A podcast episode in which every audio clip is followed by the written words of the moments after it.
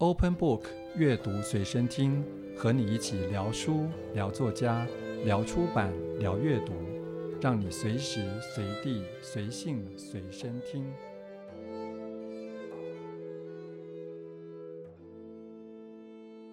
欢迎收听今天的阅读随身听，我是吴嘉恒。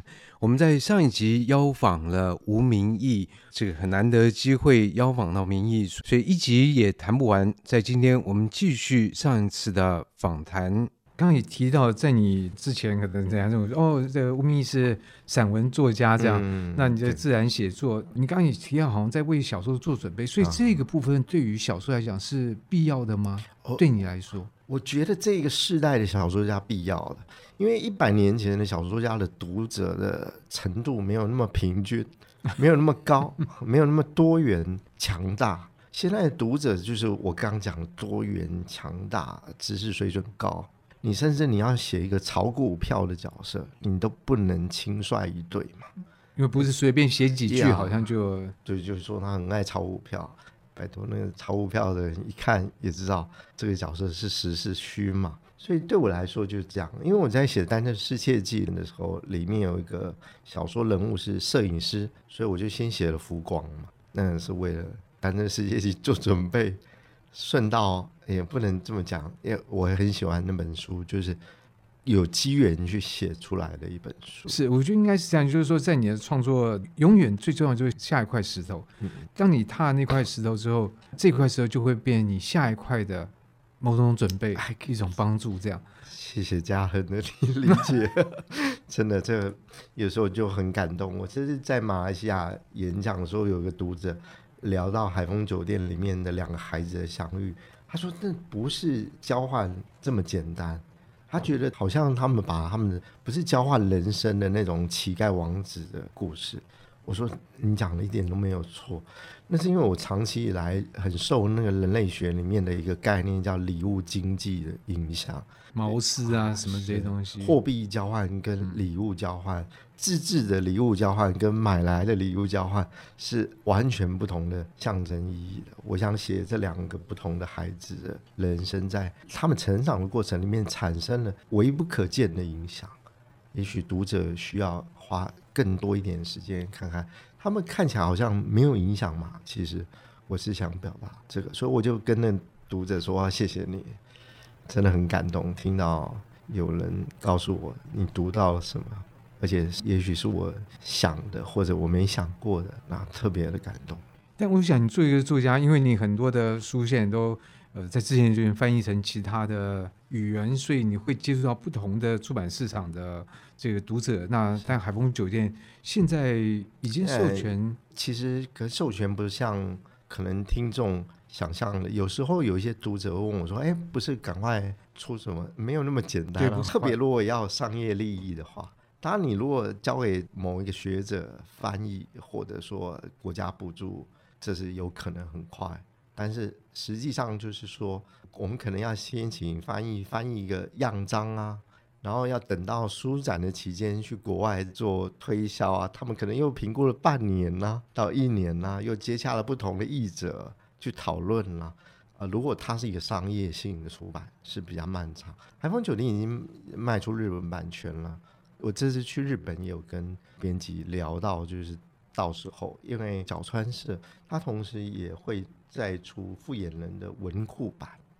那日本的这个出版比较特别嘛，就是会先出个一般版，再出文库版，我们可以拿到两次的版税。通常出文库版，也就是寿命会长长一点，哎，长一些，嗯。嗯对，不过因为在现在，即使还没有翻译一本，但是中文本已经有接触到其他的中文世界，就像你刚刚讲的这个马来西亚的、这个、新加坡，嗯、所以你会接触到相当异质性的读者。啊可以这么说，就是包括我们最先开始提的书店的 tour，事实上是一个深度的，跟虽然很快速的，但是很接地气的。我觉得跟读者产生一个联系，然后还有马来西亚，所以在这部分你得到什么样的读者的回应呢？嗯，像我有一个唉很奇怪的自以为是啊，就是说我比较少到国中去演讲，可以说我从成为作家之后，只有一两次的这经验。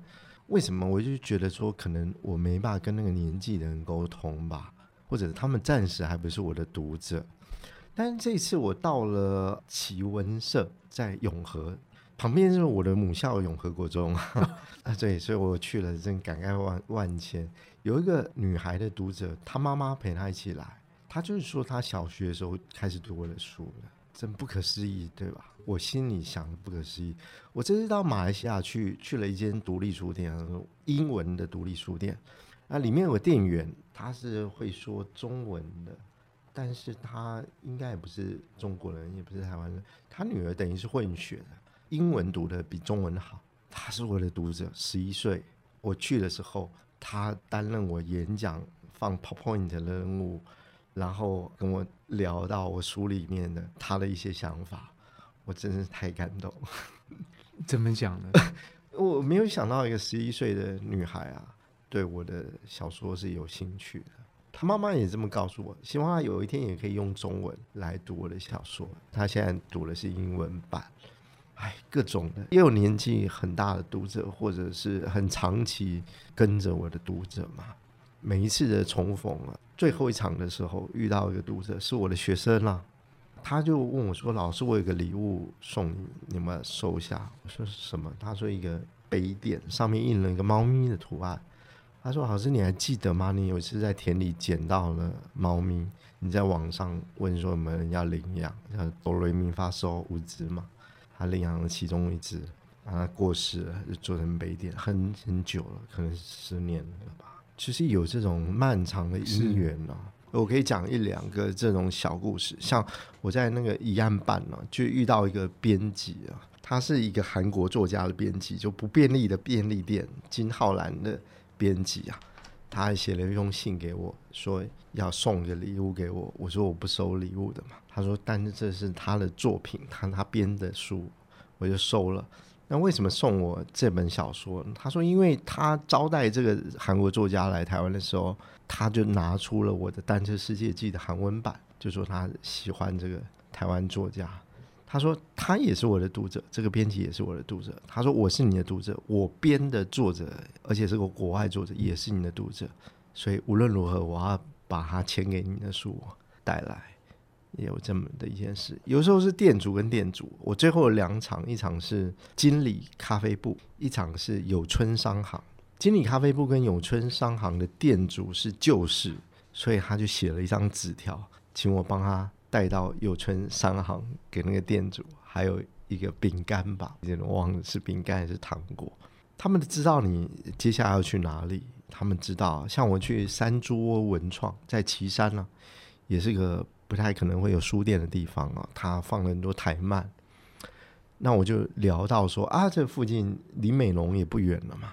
单车世界记的时候，曾经去美浓的一间书店，然后大概二十分钟后。那个店主就来了，按照他店收了嘛，但他知道我会来山猪窝文创，好像是有间书店嘛，好像是，嗯，就是类似这种人跟人的连接哦，是我们在网络书店的时代做不到的。网络书店，我觉得是不要跟实体书店互当敌人，其实可以合作办很多事情，既是网上的，又是实体的，这是我下一本书想做的一件事。有没有可能他们两者合作起来嘞？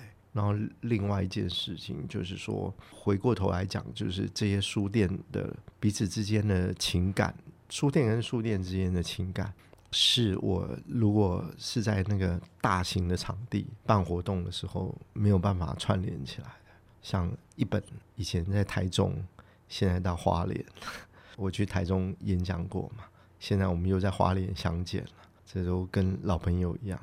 或者有读者跑来跟我说：“老师，你当年在台东的那个哪里？” 哎，糟糕，脑袋卡住了。就是我讲了海丰酒店构想的时候，我当年就在那一场听了这个演讲。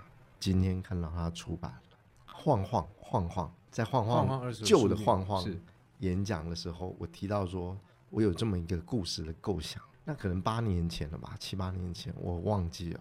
那他又出现了，像我去新加坡文学节，我前一次去是九年前，还有九年前的读者拿着九年前我帮他签的书来，就是。所以这书是一个很美好的联系的，真的真的，这是一个作家的 privilege，而且只有在这种可能不是那么大的场面，我们才有这么机会比较交心。他他也知道说，今天来到的场地最多就三十个人，了不起几个四十个人，但我一定有机会跟你讲了几句话，所以他们就会把那话准备好。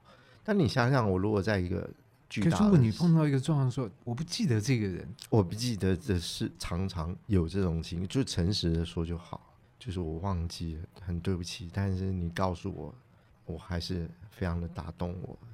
那所以你刚刚也提到这个学生，那当然我们就会想要，像那台北的限流测店，那杰山，杰山，哎，他是你的学生，然后现在开这个书店，所以看到自己的老师，你没把他当掉吗？当年？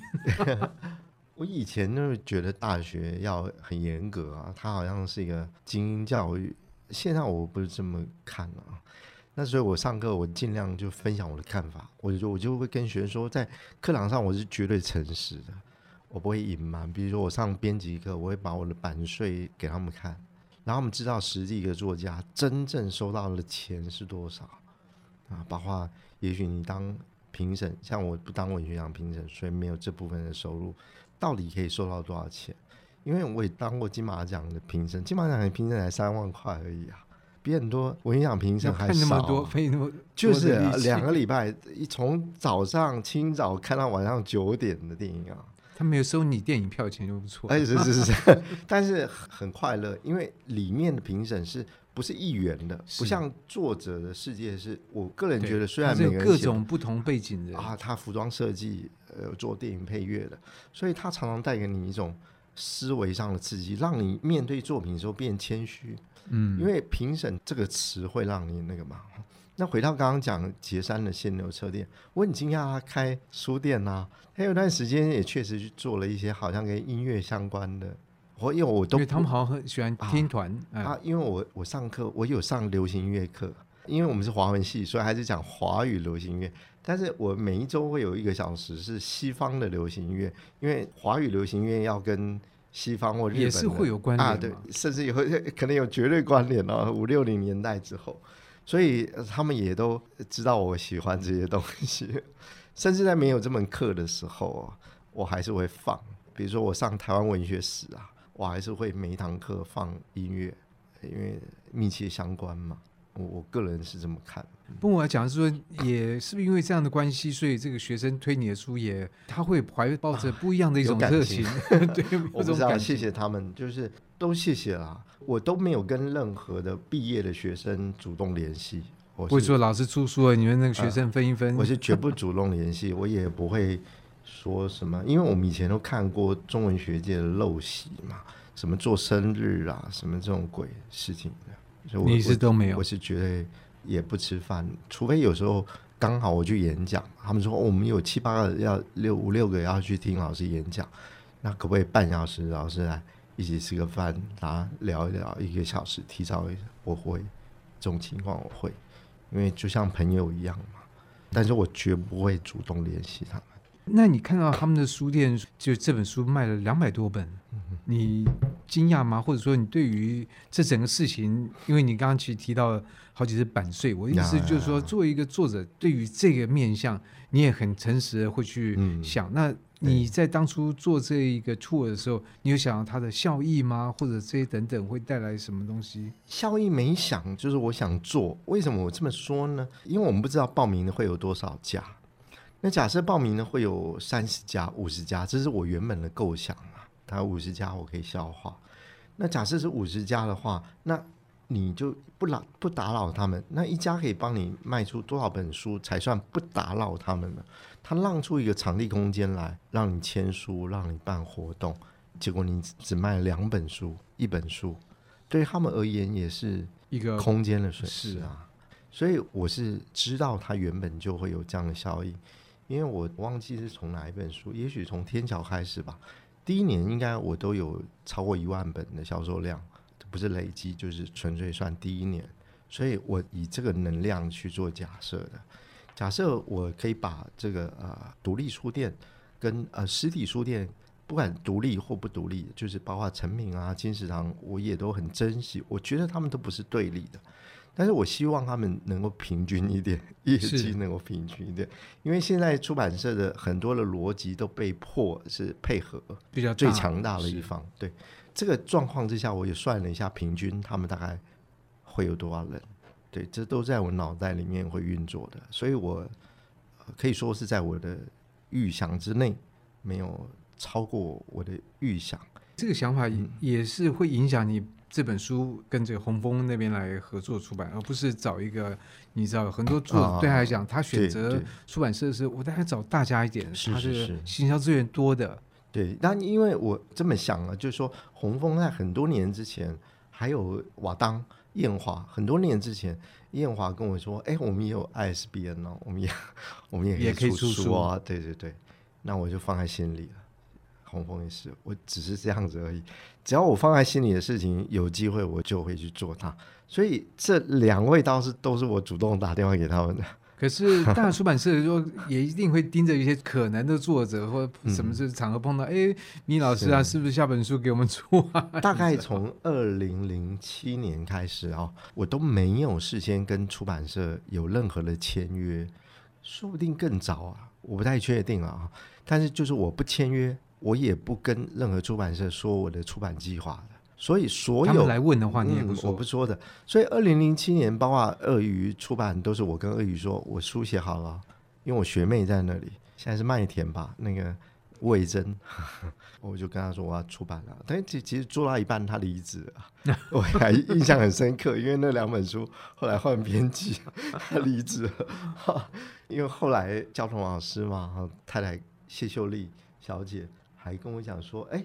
米，你是不是不在鳄鱼出版？是因为维珍离职？我说没有，我有一些想法而已，我想去执行我的想法，所以都是我主动联络出版社的，并没有哪一间出版社跟我接洽。我认为出版社也放弃跟我接洽，对对，也事实上也都没有。麦田是有一次王德威老师跟我说，呃，这样子就是留下一个这样的音乐，其他的应该都是我自己找。新经典也是。轻一点，纯粹是因为我的前一个出版社没办法出版《浮光》这本书，因为它的照片授权费太高，太麻烦。我们每一张照片都授权，都得到摄影家的授权的，所以花了很大的一笔钱，非常麻烦。有的都过世了或什么，找找他的基金会漫长的联系。那原本的出版社比较小，所以他没没有能量做这件事。我刚好去了二零一一年，应该是去法兰克福书展吧，坐巴士还是早餐。叶美瑶总编坐我旁边，我就说我有这个情形，你们有没有兴趣？当然，可不可以？哦，他就说好，就是这样。所以纯粹是很随机的，并并没有像外界想的说，哦，好像这个出版社是不是给了什么条件？在我的身上完全没有，这都可以，因为编辑都健在的，非典型的作 家，编辑都健在，他们一定都知道这个情形。即使我跟新经典结束合作，我都有跟新宇啊。我的编辑啊，说我下一本书打算怎么做，所以没有合作，是并不是因为你们不好，我都没有这种因素，是我有一个想法，想要跟独立出版合作，就这样子。是，我觉得你这样解释，就是这个话，在有些作家来讲，他就会产生别的效果，就觉得你 你三炮，你一直在嫌我们什么东西？哦、没有，没有，不对，但是我是说，你的状况就是是很能够解释说，OK。的确，你有你的想法，在这个状况底下，哪一家是最合适，并不是你挑三拣四，或有一些作家，你知道是跟 A 谈了，然后可能跟跟 B 谈，说希望其实并不是想去 B，而是希望 A 能够提高条件，是这个在你身上都没有，哎，真的没有，不但我我不敢这么说，但是或许有一天红峰可以把我们的条件说出来。也许大家就会更清楚的知道，就像我讲的，呃，这这次的所有的行销，我一毛钱没有拿，我可以这么说。你这样讲，我也吓一跳。对，因为我觉得好像这个，就像我们所说的，其实，在现在，因为免费的活动太多，嗯、事实上，对于书店来讲，他们可以收钱，对他们可以收钱，啊、但是你这边不收。对对，就是这五年来的独立书店的演讲，我都是跟他们这么说。事实上，很多书店我的讲座都收钱，一百五啊。两百一百抵书钱，抵咖啡钱，我就觉得很棒，而这也是我有把握的一件事，因为我讲过一场演讲是云门舞集的，他们有一个什么假日讲座，我搞不清楚。就另外明老师打了电话、哦，是不是你去云门剧场、哎？对，他是收费的，好像两百也不便宜。但是他满了五百人满了，所以我认为这是做得到的。他透过 iPhone 售票，我觉得不会有多少人去。因为也不便宜，而且又没有抵咖啡嘛，是在对，但而且也就是一个半小时的演讲，也没有特别长或什么。我不过那个演讲，我花了非常大的心力啊，我把那个修脚踏车的整个过程用一个很体系化，最后没有成为一本书啦。因为其实麦田也很希望我写一本台湾的脚踏车史，真的我一直很对不起秀梅，我又分心去做别的事，所以这本书还没有出来，或者永远不会出来。可能你也是参加太多国外的文学活动，会不会？我没有没有，文学活动是我觉得一定要参加的。我们不就是职业的？你是一个职业鞋店的，你不在那边卖鞋要干嘛？难 难道？不是，这是一部分对，嗯，其实讲到这也是想要请明义分享一下，就是你这一阵，其实你刚刚其实提到了，像去这个立陶宛啊，然后还有像比如加泰隆尼亚这些地方的这个文学活动。那特别你不是以一个就是说，你是看哎，我在这边到底受到如何特殊对待 来作为指标的话，我想这个有时候会看到不一样的东西。没错，没错。那去立陶宛的话，它是一个一个月的计划嘛。那最主要就是这个世台会跟他们当地的文学协会，它叫 Literary House 吧，合作，就是他们有个文学墙，那就放了一个我的牌子，上面用了《单车世界记》上面的句子。那文学墙是一个艺术计划，已经关闭了。那世台会的很有心去啊谈这件事情啊，他们也看了我的作品之后，觉得诶，他们喜欢就合作。合作过程里面，那你的作品是透过英文啊？对，英文，英文，对，那也有乌克兰文，但是立陶宛是好像也不是很能看得懂乌克兰文。我有问他们，那这个合作里面也有跟威尔纽斯的大学里面学中文的学生们做了一场演讲，然后在他们文学中心有演讲。其他的时间呢？就是你散步嘛，我知道很多年轻作家出去注释之后，发现说，哎，怎么这么无聊啊？没没对，就是其实常常是没事干的，没什么特别的事啊。因为这是他们的本职。对，可是他是希望说，你要把我活动都排满满吗？啊，我不知道，也许我觉得我年轻的时候有一种，比如说出版社都不排我新书活动，我的第一本书没有新书活动啊，我的第二本书就一场新书活动。第三本书没有新书活动，第四本书、第五本书都没有新书活动哦。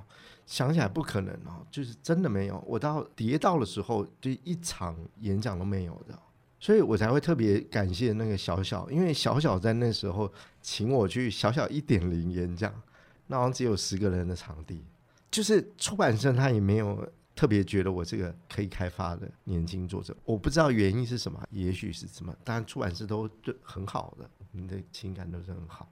但是我喜欢就是在国外的这种，就是呃没有特别的目的。像我二零一一年去柏林的时候，那个台德交流的计划，它还是就只有朗读，朗读呢，其实他们也听不懂你在读什么。因为我还是读中文嘛，那有些有人翻译吗？没有，都没有，就就是大家读自己的，那读一读，大家就、呃、聊一聊，喝喝饮料就好 去去好去睡觉啊。现在晚上好像礼拜四的一个固定活动还是什么，一个月要两次，就只有这样子而已。这是我我一一直有机会可以跟政府建议的时候，我就说，也许地方重点不是在文学奖。如果每个县市都能够提供，但现在已经在做了嘛，已经有一些空间这么做。但我我其实十几年前我就发现了这一点，就是你提供年轻作家可以住在里面，他不收钱，就基本上我们住那个什么文学空间，他是不收钱的。那让这些创作者自行交流，你不交流也可以。你是个社恐，你就自己忙早餐吃完，你就自己溜出去，不会有人觉得你不合群。其实我觉得，刚刚嘉恒讲，我有的一些作为，也许人家会觉得我刻意怎么？难道我们不能容许个性这件事、性格这件事情吗？就是我想这么做，就像之前我有时候不拍照。那媒体会去猜测，但我就想考验一件事，就当我讲说我不拍照的时候，你是马上说啊没问题，还是说那原因是什么？你想知道对方的？对，因为你说没问题，这才是一个自由的国度嘛。你一定要有给个理由，这种就是条件式的，就是我认为，所以我到后来其实我是刻意就是全部都不拍，读者也不拍。那当然有时候人家可能会以为你啊，但就这就是从一个实验的概念开始。那当然有一方面，我对摄影这件事情有我的想法，我一直认为就是说，摄影应该是拍照的人跟被拍的人要有某种联系。但是因为现在的新闻逻辑，摄影师会先来拍嘛，拍他就走了，他不会听到你讲什么话。对吧？他责任就是今天要拍十个人同框就对了。对对对，要拍十个。所以我就想，那这样的照片有什么意义呢？那我读者看到也没意义，我留着也没有意义。那这个背后就是我，或者像《浮光》那本书里面，就是我坚持的一些想法，摄影的想法。所以在国外这些文学交流活动会让你觉得更 at home 更自在。啊、对，因为当然，因为我们是 nobody 嘛。我特别在大概在十年前，我是完全的 nobody。现在当然，因为去有一些国家还是读者蛮多的，甚至我这次加泰隆尼亚总共来两百多个读者，就是我的专场有两百多个听众，签书就签了，我想七十个有，有西班牙文的呃，他加泰隆尼亚文不是西班牙文。是翻译成加翻译加泰隆尼亚，嗯，对，他是真正的读者，因为他都留到最后，甚至中间我还被拉去另外一场讲座。他们签书会有特定的地方，而就你只能站在那个你的吧台签书，然后一面堵住。我就很抱歉，因为没签完，下一场活动你们要等一小时哎、欸，因为我去对谈了嘛，结果那些读者在那边等了一小时。就在我看起来，哦，这就是真的读者，有点像日本的情况。我也有很多真的读者，像我这次去村上春树的会议，那个图书馆有读者跑来签书，他从仙台坐高铁来的，不啦之类的，你就会完全的感受到说他在等你的作品，虽然你们是完全不同语言的人。当然，以前我就说更 nobody 的时候，我他会排成一排签书嘛，就是像多伦多作家节啊，两个小时的 section 结束之后，所有作家会在同那别人大排长龙啊，你前面是没有人的，对，有一点小小尴尬。记得那一年我隔壁是个以色列作家，我忘记他名字，一个女孩子。那他就买了一本我的书，我买了一本他的书，我们互相给对方签了名，这样子。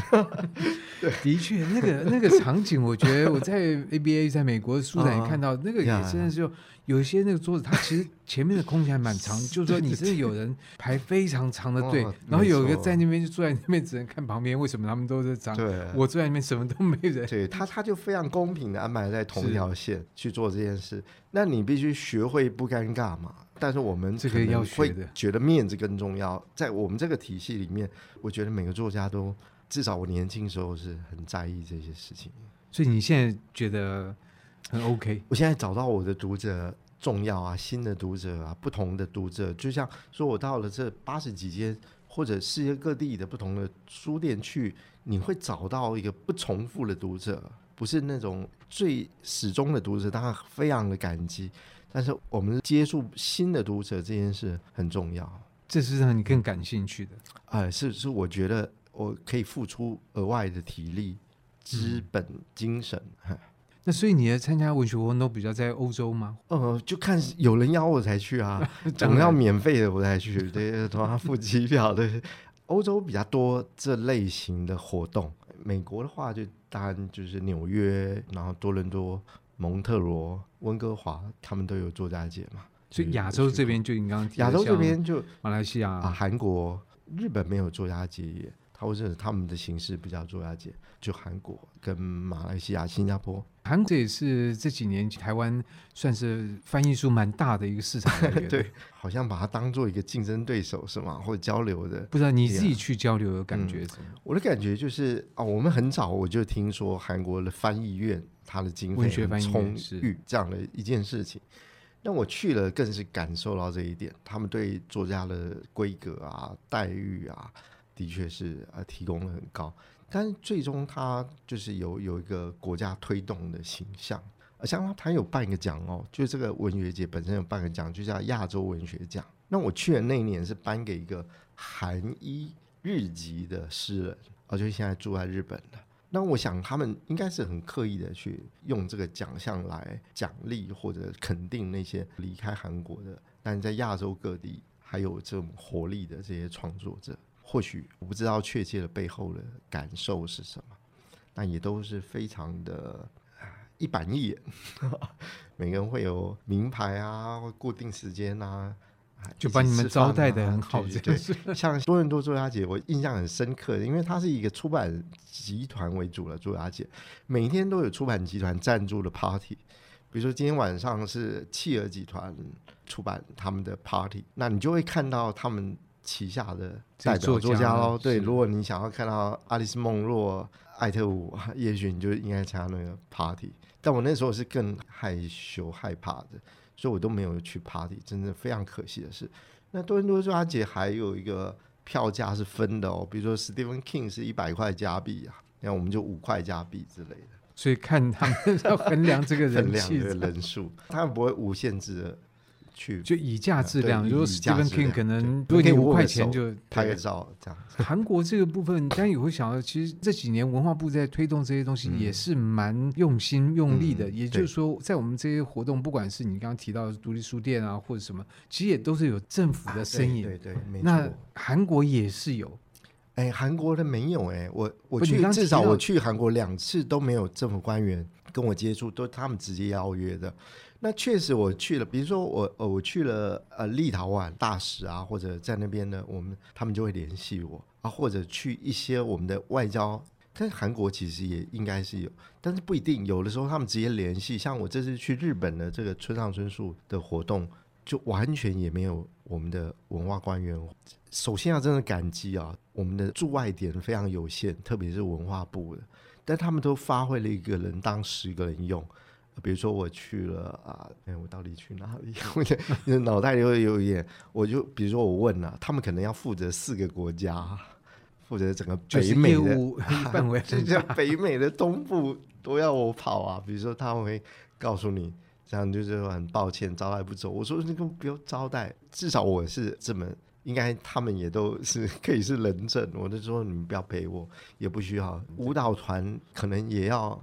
因为他们是文化部的一个驻外人员嘛，也许还有新闻局的驻外人员、外交部的驻外人员，是不同体系的，我都接触过，就是很感激他们会提供我们协助。但是有一些活动，我也很喜欢那种，我完全没有，他们直接跟我联系，反正我们就是直接面对主办单位就好了嘛。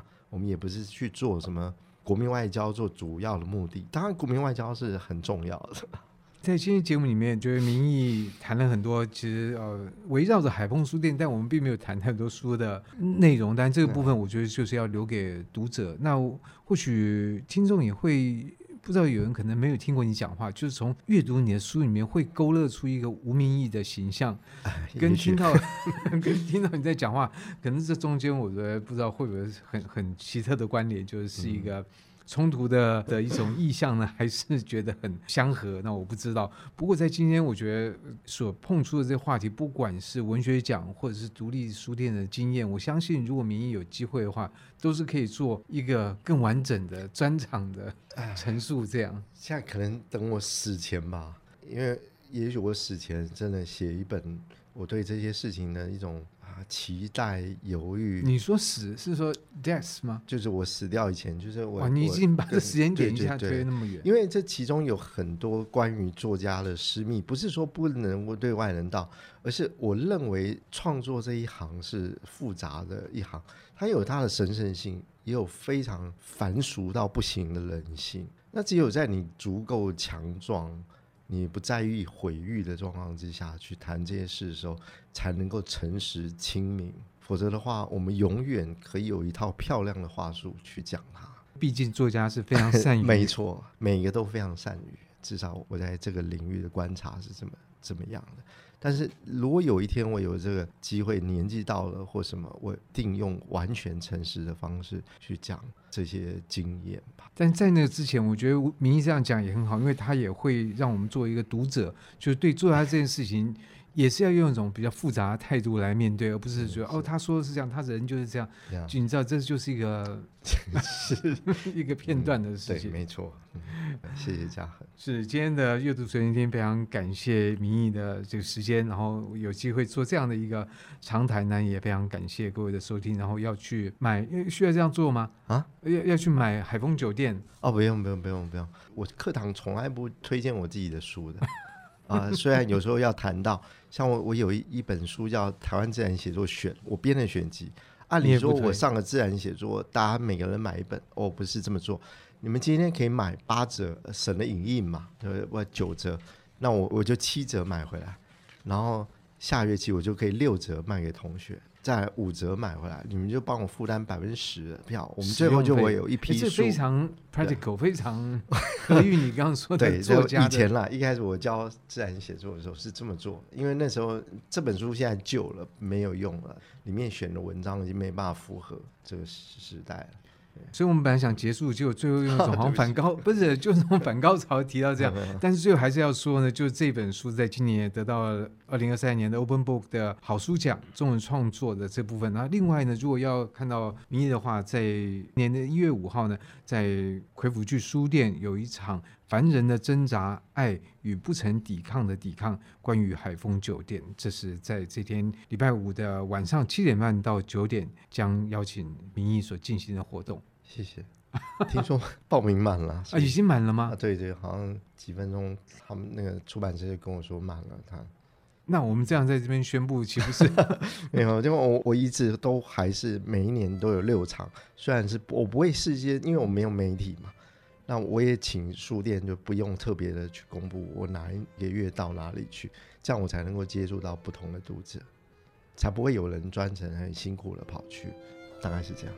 好，那所以有人如果要参加的话，就不用报名了。会会会有很多在不同，也许就在你家旁边的书店会有。OK，好，那就不期而遇。对对对对，做这样的心理准备，那就谢谢明义。谢谢。